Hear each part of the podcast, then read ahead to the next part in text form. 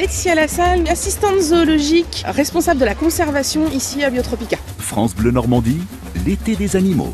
Laetitia, face à nous, il y a des bêtes qui sautent avec des grandes poches.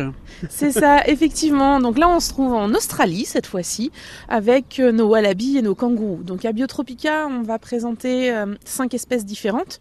Euh, donc là, par exemple, on a les kangourous gris. Comme leur nom l'indique, ils sont gris. Euh, donc là, on a un mâle adulte, un jeune mâle qui est né l'année dernière, deux femelles, et chacune des femelles a un bébé dans sa poche. Donc un petit peu plus grand que l'autre, qui va pas tarder à sortir définitivement de la poche. Là, pour le moment, on voit juste une oreille qui bouge, qui sort.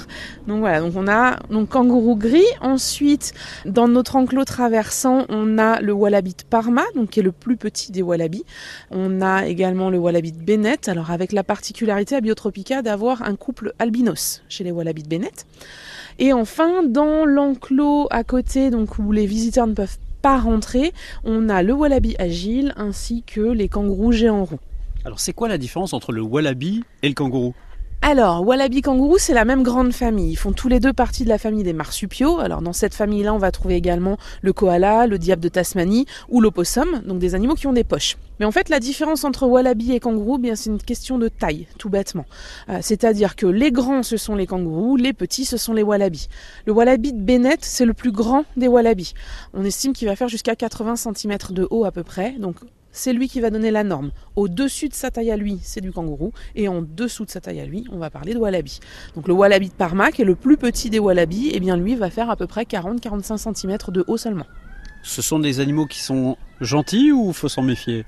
Alors, les animaux sont ni gentils ni méchants. On va parler d'agressivité chez les animaux. hein. La gentillesse, la méchanceté, c'est typiquement humain. Pour le coup, kangourou, wallaby sont des animaux qui sont assez peu agressifs à part à une période quand les femelles sont en chaleur et euh, les mâles du coup vont être très très excités. Alors ils vont surtout être agressifs les uns envers les autres. hein. C'est ce fameux kangourou boxeur. Donc qui va effectivement euh, amener à beaucoup beaucoup de bagarres entre les mâles. Donc ils vont se donner des coups de poing, des coups de pied. Et si vous êtes sur leur passage, évidemment, bah, vous pouvez vous prendre un petit coup aussi. Mais il faut vraiment être en plein milieu du passage quand ils vont passer.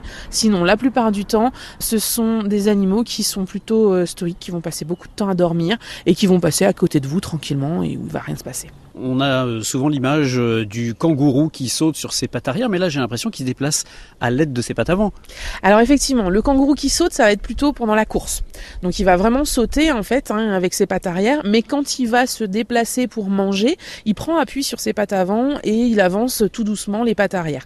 Alors ce qu'il faut savoir, c'est que le kangourou, euh, il n'est pas comme nous, il peut pas marcher une patte après l'autre. Ses pattes arrière, en fait, c'est toujours les deux en même temps. C'est pour ça qu'il saute. Et c'est d'ailleurs pour ça que quand les mâles se bagarrent, ils vont se donner des coups de poing et des coups de pied. Mais pour donner des coups de pied, ils vont donner des coups de pied avec les deux pieds en même temps. Donc ils prennent appui sur leur queue, qui est très très puissante, pour donner des coups de pied avec les deux pieds en même temps, parce qu'en fait, en gros, bah, ils sont incapables de dissocier leurs deux pattes arrière. C'est des animaux assez fascinants, hein, les kangourous. Il y a plein de choses à raconter. Et euh, voilà, c'est vraiment des animaux particuliers qui vont passer beaucoup de temps euh, couchés comme on les a là. On a l'impression qu'ils sont à la plage en train de se dorer au soleil. Bah, c'est un peu ça en fait.